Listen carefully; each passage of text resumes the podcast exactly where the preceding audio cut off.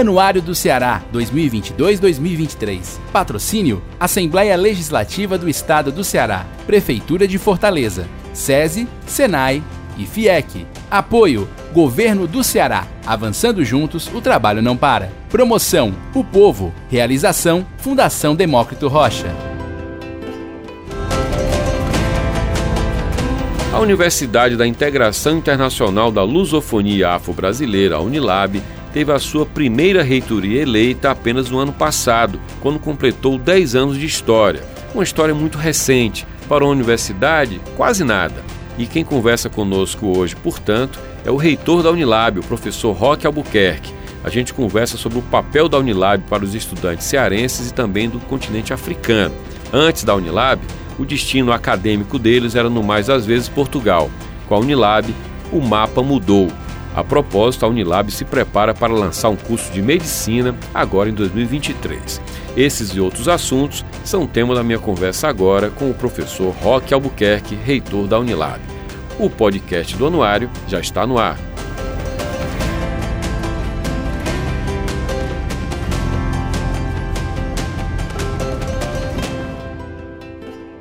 Um estudo assinado pela Secretaria da Ciência e Tecnologia do Ceará revelou, em 10 anos, o Estado teve um crescimento no número de graduados no ensino superior bem expressivo, 122%.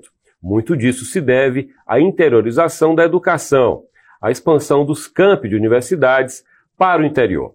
E uma dessas instituições determinantes é federal e tem aqui no Ceará uma de suas sedes. A reitoria fica aqui na região do Maciço do Baturité, em Redenção. Estou falando da Unilab.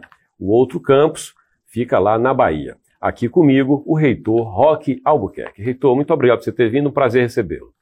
É uma satisfação poder estar aqui, obrigado pelo convite, é honroso. Muito bem, só para começar a nossa conversa, acabei de dizer que a Unilab está aqui no Ceará, a reitura fica em Redenção, né? Município de Redenção. Exato. Mas vocês também têm um campus na Bahia. Estamos falando da universidade que está aqui no Ceará, está na Bahia. Em que medida esse trabalho da Unilab, reitor, ele, como eu digo na abertura, vai além do tripé ensino, pesquisa e extensão? Como é que vocês trabalham a integração? A integração, ela tem realmente dois grandes eixos. Ela tem o eixo que é transatlântico, que é da internacionalização, e o outro eixo que é interiorização. Então, como nós já estamos situados dentro é, do maciço do Baturité, então nós temos hoje a, a, a seguinte relação. Hoje, todos os países parceiros de língua portuguesa da África, eles têm contatos diretos conosco, visitas dos, das embaixadas e também da Ásia, que no caso o Timor-Leste, que é membro da CPLP, a gente mantém um contato direto via Itamaraty e via embaixadas é, nesses países. Por quê?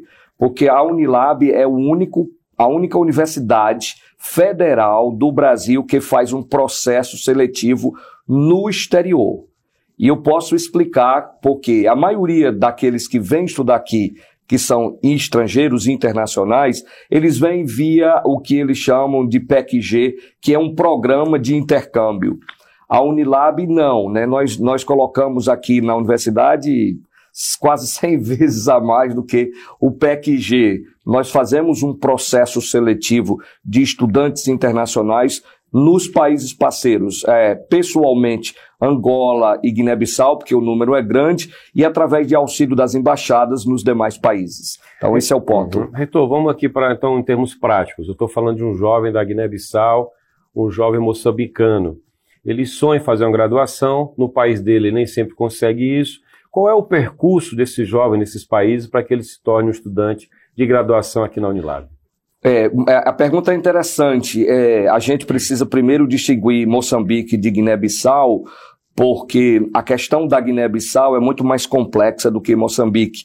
A, a, único, uni, a único local que tem acesso é, é na capital, em Bissau propriamente dito, mas creio que ainda falta a gente chegar no interior, mas precisaríamos muito de segurança, né, da, da, da inter-relação entre nós e o, e o presidente do país, ministérios. Mas o percurso é assim: nós fazemos uma chamada via embaixada pública que dura em torno de 90 dias.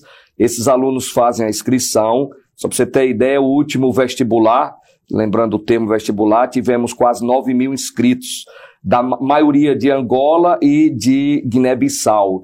No caso de Guiné-Bissau, tem estudantes que nem sempre podem chegar pela questão de transporte, nem sempre tem condições de via capital e permanecer mais do que três, quatro dias, qualquer imprevisto.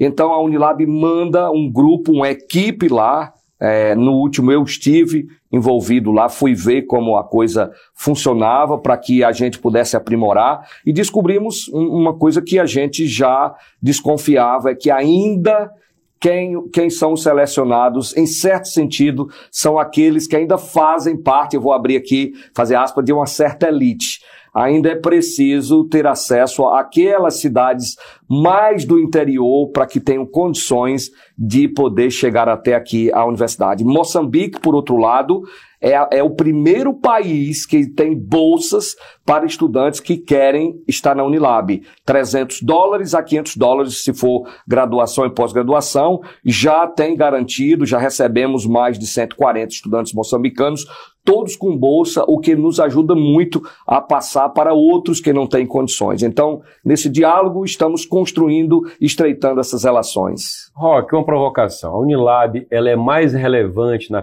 percepção do jovem moçambicano, para pegar um exemplo, do que do jovem cearense, ele percebe a Unilab como o caminho dele, diferente aqui da, do ecossistema no Ceará?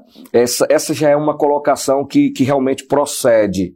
A, sensação que eu estive chegando na Guiné, especialmente, é que eu era tipo uma estrela do futebol mundial. Era, eu me senti o Ronaldinho lá em Bissau quando eu cheguei. Por quê?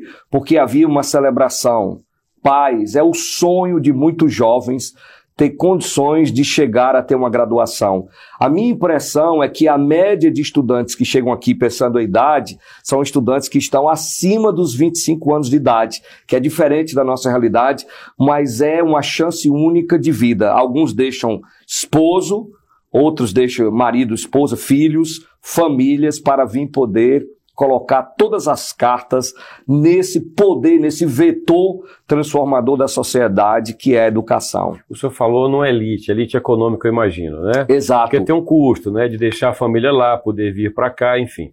E aí você fala que alguns países têm bolsa para essas pessoas virem, outros não, né? É, especificamente o único país, ou o primeiro país que que ofereceu bolsas diretamente para a Unilab é, é Moçambique. Ah. Os demais países ainda não.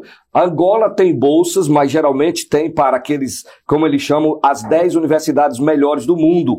E eu estive em Angola pleiteando, estava lá dizendo, disse bem peremptoriamente mesmo, eu disse: não estou aqui para pedir nada e nem preciso lhe pedir nada, mas quero representar os estudantes angolanos que estão lá e que precisam dessa, dessa, dessa relação próxima.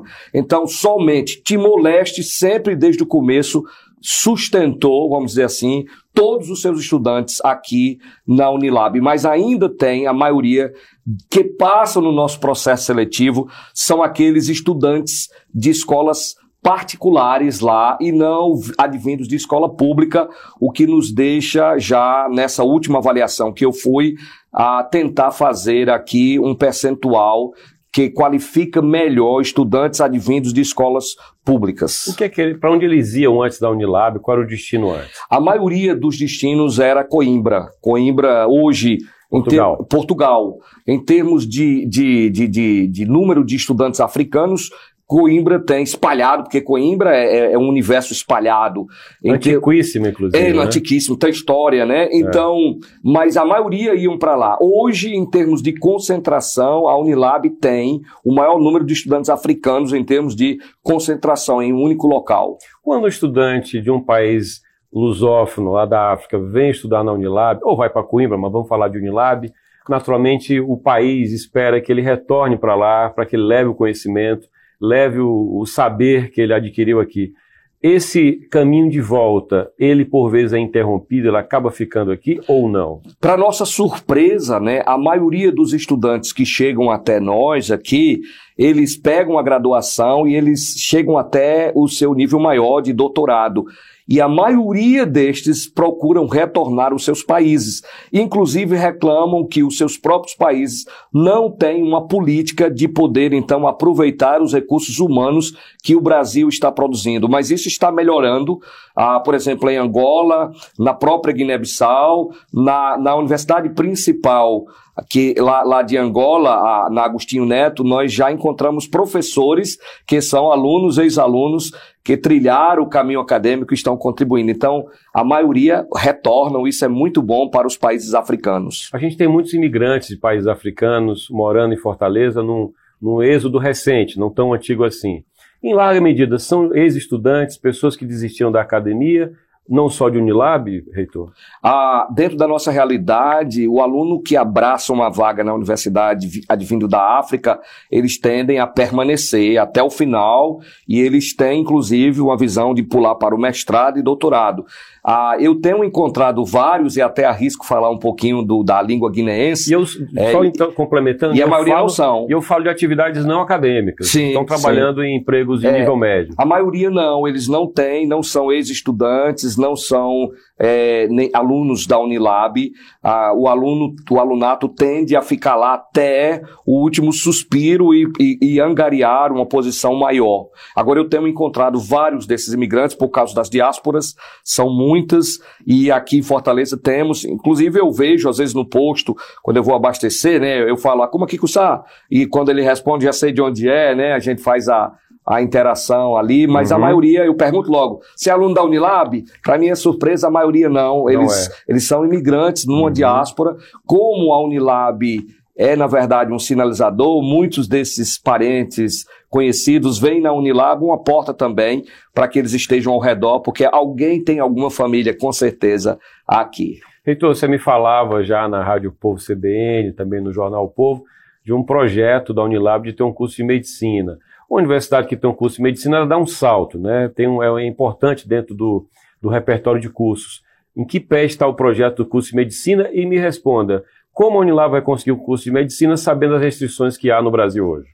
Pois é, a Unilab já conseguiu o curso, o curso já foi aprovado pela CAMEM, a CAMEM é, aprovou com, com um parecer ótimo, e nós então iríamos já abrir o primeiro chamamento para iniciarmos em setembro, mas a decisão interna que eu particularmente tomei é que não haveria tempo hábil para fazermos o processo seletivo nos países parceiros e eu vejo que, como o DNA da Unilab é afro-brasileiro, eu não vi com bons olhos abrir a primeira turma de medicina da universidade, historicamente internacional, sem entregar o jaleco para os primeiros estudantes asiáticos e, e africanos. Então, por isso, nós estamos marcando para o primeiro semestre de 2023, será no mês de março, via Enem, mas nós estamos também trabalhando ainda uma política de acesso e a Unilab já está fazendo concursos para médicos,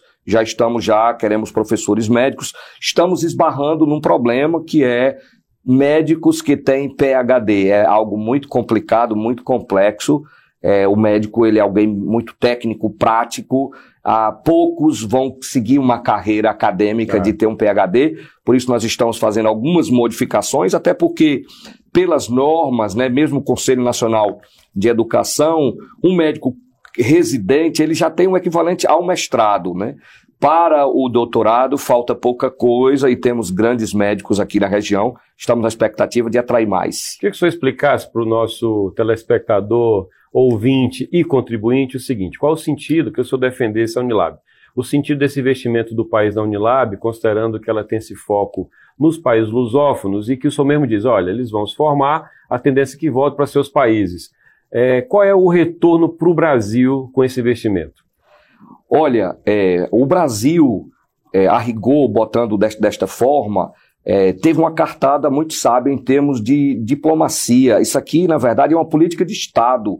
E dentro da CPLP, através da educação, eu creio que o Brasil hoje ele é protagonista através da Unilab, uma universidade aprovada, criada pelo Congresso Nacional. É, e então, o que é que nós percebemos? É que, para nós, nós geralmente vemos sempre porque nós temos algo a dar, algo a dar, mas existem outras epistemologias. E nós temos 19 professores internacionais, mais de 1.400 estudantes internacionais. E quando eles chegam até nós, nós temos hoje, por exemplo, se abrirmos estudos de medicinas é, que vai lidar com questões de, de doenças especificamente africanas, ou mesmo pensando em epistemologias, estudos e africanidades, é, nós sempre tínhamos algo muito assim terceirizado. A Unilab ela oferece esses estudos com professores africanos, né?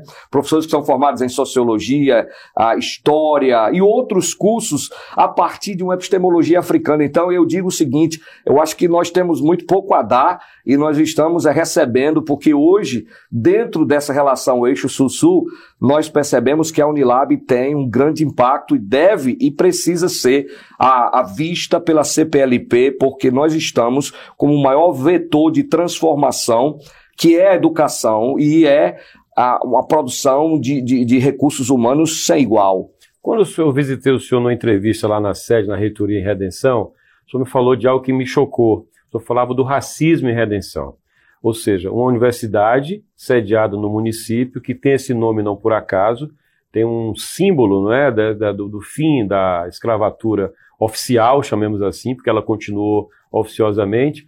E por que, que a, a gente se depara em 2022 com racismo e o senhor lida com isso? O que o senhor descrevesse para a gente? Que cenário é esse em redenção hoje? O que, é que vocês fazem para reverter isso?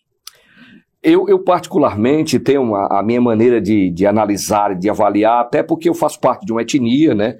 Eu sou cigano Calon, da etnia Calon, de língua Xibe, então eu olho por um olhar distinto eu particularmente acho às vezes um, um, pouco problemático quando, eu, quando se usa assim a expressão racismo estrutural. Porque quando você fala de racismo estrutural, você está tirando as responsabilidades, você está querendo tirar de pessoas para colocar em estruturas. Eu acho que isso se aplica muito aos Estados Unidos. No Brasil, eu prefiro falar de racismo mesmo e a questão é altamente pessoal, porque nós não podemos ficar é, coletivizando, entrando numa neurose coletiva, mas sempre querendo ver as estruturas como responsáveis, como se as pessoas não pudessem ter o poder transformador. Então, no geral, em redenção, recentemente tivemos um episódio, o qual é, fizemos uma nota pública no Obelisco, era uma performance na Semana da África, dia 25 deste mês é a Semana da África, especialmente lembrando da libertação dos países que Milko Cabral e outros, mas nós tivemos uma performance no Obelisco, no qual um estudante é, conhecido, um mestre de capoeira muito famoso, ele subiu lá no obelisco e ele pegou as correntes e ele fez uma performance e isso gerou realmente um, um mal-estar, uma troca de acusações lá na, na, na, cidade, né? E aí até eu fui questionado, eu e o prefeito conversamos, e eu fiz a, a, a, o, o, meu ponto.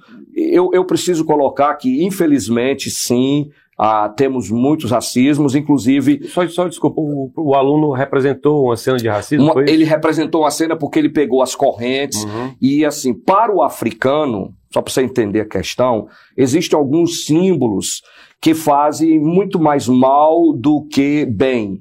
Quando você faz a figura do estereótipo e você liga. Nós tivemos escravidão de, de brancos e escravidão de negros. No Brasil, todo negro é relacionado à escravidão, mesmo que ele não tenha nenhuma relação. E, e, e, por causa desses estereótipos, dessas imagens, isso incomoda muito o africano. Por exemplo, o africano ele não gosta muito da negra nua é, exposta lá, porque aquilo para ele ali remete a, a, uma associação de que negro e escravo é igual. E isso Sim. é uma parte, um recorte da história que a gente precisa romper um pouco. E a ideia lá mesmo no obelisco das correntes para o negro brasileiro, talvez não, mas para o africano, aquilo é um pouco ofensivo. E isso gerou, e, e, e daí teve alguns debates que nós discutimos entre nós, eu particularmente, com alguns professores africanos e com alguns estudantes, que a gente precisa repensar, sim, porque há um estereótipo e, que a tendência dos estereótipos é sempre fazer as analogias, né, negro igual escravo, escravo igual negro, isso não é verdade, e nós temos na Unilab africanos com muito talento, doutores, pós-doutores, estudantes que vêm aqui buscar agronomia, é, é, farmácia, enfermagem, medicina, está chegando agora, mas tecnologia, engenharias em, em, em todos os aspectos. É preciso a gente repensar esses modelos e é preciso digamos assim, desfazer as estruturas e pensar mais em termos pessoais. Agora, essa é uma opinião tá. é, de um cigano Calon, que também sabe como o racismo é sutil, é encoberto, mas ele está em muitos, em muitas pessoas, para não dizer em muitos setores. Em outros termos, você está dizendo o seguinte: a representação que tem até a intenção de mostrar como crítica, ela pode ser vista como uma imagem de depreciação. Foi isso que o senhor percebeu. E como o senhor tem uma formação em linguística, o senhor tem formação em língua grega, não é isso? Enfim, linguística é a sua área de estudo. Exato. A gente lida com o politicamente correto, com expressões, por exemplo, denegrir. Então, outro dia, um âncora de TV repreendeu uma colega numa transmissão ao vivo, dizendo: olha, você usou denegrir, não deveria, não se pode. E já há uma corrente de pesquisadores que dizem: mas a origem da palavra, a etimologia da palavra é completamente diferente. Como lidar com o politicamente correto versus a ciência das palavras? É, é essa é outra posição que eu costumo dar o, meu, a minha opinião pessoal. Tá. Isso já prova que eu tendo a respeitar. Eu, eu tenho muito medo da patrulha linguística, porque no meu caso especial, em 1838, assim que Dom João chegou ao Brasil, ele proibiu o povo cigano de falar sua própria língua. Ele, aí ele proibiu o próprio brasileiro, né, de, uhum. de poder falar a sua língua, o anhanguém, o tupi. É, e, e essa questão para mim é o seguinte: eu, eu, com a língua grega, trabalhamos muito a questão de etimologia. Eu tanto lido com o latim quanto com o grego. E às vezes eu percebo que há um desconhecimento para você poder atribuir isso e aquilo. Por exemplo, é, esclarecer. Daqui a pouco vão dizer que esclarecer. Já é, se diz. É, então, é. essa é uma infelicidade, porque se você transformar a língua em um, em um movimento de patrulhamento ideológico, nós podemos matar qualquer língua. Isso já aconteceu ao inverso, quando Alexandre o Grande ele vai implantar a língua grega no mundo, ele proibiu outras línguas e resultado é que há sempre um empobrecimento. E no caso da teoria da naturalidade linguística, daqui a pouco ninguém quer falar mais nada e você nunca sabe como eu vou tratar uma outra pessoa. Porque é, eu posso usar uma palavra bonita, mas está realmente procurando macular alguém e posso, na verdade, dependendo da intimidade, usar uma palavra que pode soar de forma assim um pouco pejorativa, caricaturada, mas que, que dependendo de quem recebe, então eu tenho muito cuidado assim, tenho medo é, dessa questão. Eu prefiro respeitar quem quer usar todas, todos e todes, fique à vontade. Eu não vejo nenhum problema nisso. Eu me preocupo quando alguém vai ter que obrigar o outro em nome de uma suposta é, é, é, liberdade que, na verdade, está cesseando a liberdade mais simples e comum que nós temos, que é a, a da expressão. E eu, eu tenho esse posicionamento, mas eu, eu digo sempre, é uma opinião é pessoal uhum. minha. Até porque o senhor dirige a universidade Sim. Da, no que, cerne que é, dessa, dessa é. discussão, né? Eu imagino quão, quão delicado seja esse tema para lá. Também. É muito, muito delicado mesmo. Eu percebo que já tentaram me obrigar a usar esse termo ou outro, e a minha reação é bem sempre forte, né? De que já fizeram isso no século XIX e eu não aceitarei, ah, em hipótese alguma, que isso seja feito. Mas quem quiser utilizar, da minha parte, há, há um respeito. Eu creio que se é bom, vamos deixar a coisa fluir naturalmente. E se for bom, e com uma cultura, nós vamos conseguir implementar. Mas a partir do momento que eu digo que algo é bom, mas eu tenho que punir, que vigiar, eu volto então a Michel Foucault e eu volto a lembrar do que ele já havia alertado no, no, no, na metafísica do poder, né? Punir e vigiar é sempre complicado. Muito bem, uma boa reflexão. Pena que a gente vai poder falar muito mais sobre isso, daria um programa inteiro sobre isso. ah, vamos falar de verba, né? As universidades brasileiras sofreram um corte de verba, essa penúria é, no, no, no, apoio à universidade não é de hoje, isso vem do governo Dilma ainda, as contas começaram a ficar degringoladas ali. No governo Bolsonaro isso foi mais acirrado. Eu pergunto ao senhor, qual a situação hoje em termos de cortes dentro da Unilab, no que que isso afetou a operação da universidade? É, eu, realmente, eu acho que você já destacou bem. É, o presidente Lula, no período necessário, ele cortou 1, 1 bilhão e 400 milhões. Presidenta Dilma precisou, ela fez os seus cortes. O que eu acho que precisa haver nos cortes é pelo menos um planejamento que não nos pega tão de surpresa quanto o que aconteceu recente, porque a Unilab tinha já sofrido um corte de 5 milhões, o orçamento de 2019 voltou para a gente agora, mesmo que gasolina subiu 63% e eu tenho um custeio de ônibus, como é que eu vou lidar com um orçamento menor? Mas é, é, foi realmente bloqueado. Bloqueado não foi bem corte, né? É um bloqueio que todos os anos acontece, aconteceu em 2020, 2021 e agora 2022, um bloqueio que é para fazer ajustes e trocas de rubricas, e depois é, aconteceu nos outros anos o desbloqueio. Nós vimos que houve um bloqueio de 14,5% agora, mas há duas semanas, mas já foi desbloqueado é, é, metade, né? Sim. 7%, 7,5% é, já foi assim desbloqueado, e nós esperamos que seja desbloqueado o restante. Por quê? Porque afeta diretamente pesquisa, permanência do estudante e numa universidade como a Unilab, que tem o maior número índice de estudantes com extrema vulnerabilidade, a permanência desses estudantes é quase que impossível, o que nos fez tomar uma decisão radical de cortar no custeio para a manutenção e administração e manter o estudante ali. E só para uma verdade, Jocélio, que eu acho que você, você vai ficar chocado, é que hoje o funcionamento da universidade é menor do que o que a gente gasta com auxílio uh, de estudantes, porque é um número muito grande de estudantes, é extrema vulnerabilidade. O custeio é menor do que esse apoio que vocês dão aos estudantes. É, é. Eu estou falando de alojamento também?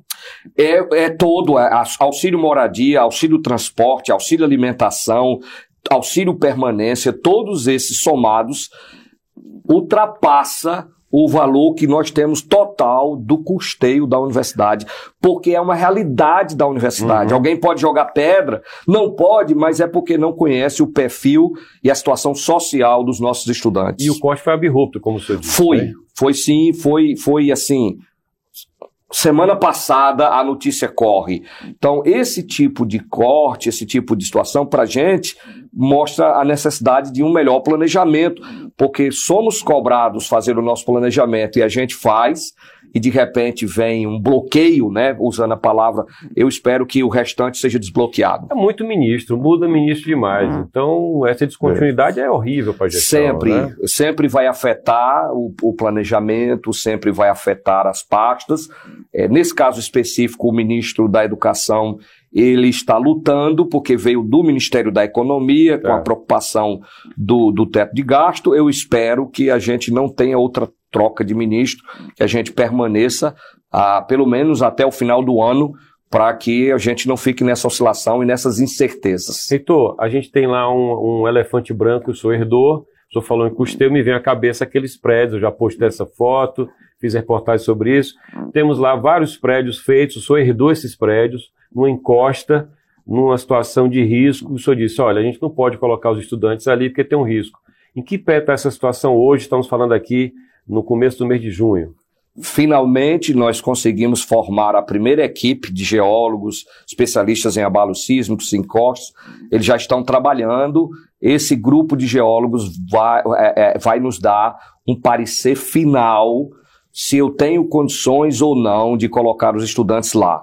Se eles disserem que eu tenho que gastar mais milhões e milhões, a minha tendência como gestor é buscar o diálogo, ver o que a comunidade quer, mas é decretar ali improbidade e decretar como um elefante branco e infelizmente 35 milhões ficarão enterrados. Um absurdo completo. É né? absurdo, revoltante. Tempo de vaca gorda, faz o prédio e deixa ver o que é que dá. Grande parte das universidades criadas nos últimos 10 anos tem esses problemas porque foi um período de muita fartura e de gastos exorbitantes. Tudo é faraônico. Ah, pode olhar o Nila em Foz do Iguatu, ela também é cravada né, na Serra. Foz do Iguaçu, lá Foz do Iguaçu, Paraná. Foz do Iguaçu. A Unilab também não é diferente e hoje nós descemos de 30 milhões de investimento para 1 milhão. Então, é isso, isso nos últimos quatro anos e meio. Okay. Então, é uma, é uma queda muito grande, mas nós estamos batendo na porta, né, até apelando à bancada é, é, é, é cearense. política cearense que olhe para uma universidade internacional é, de negros, quilombolas e indígenas e nos ajudem nessa parte, porque okay. temos muitas necessidades. Heitor, muito obrigado. Desejo bons dias para a Unilab. São 5 mil alunos, mais ou menos. 5 né? mil é alunos. É muito aluno, é um papel muito importante que vocês têm. Muito obrigado. Satisfação, obrigado pelo convite. O podcast do Anuário fica por aqui. Você pode conferir o programa do Anuário em vídeo no canal FDR no YouTube. Também pode ler o anuário que você compra em bancas, livrarias e na sede do Povo, na Guanambi 282. Você pode acessar o anuário gratuitamente no site anuariodoceará.com.br. Nas redes sociais, o anuário está no Instagram, Anuário do Ceará, e também no Twitter, Anuário do CE ou Anuário Doce.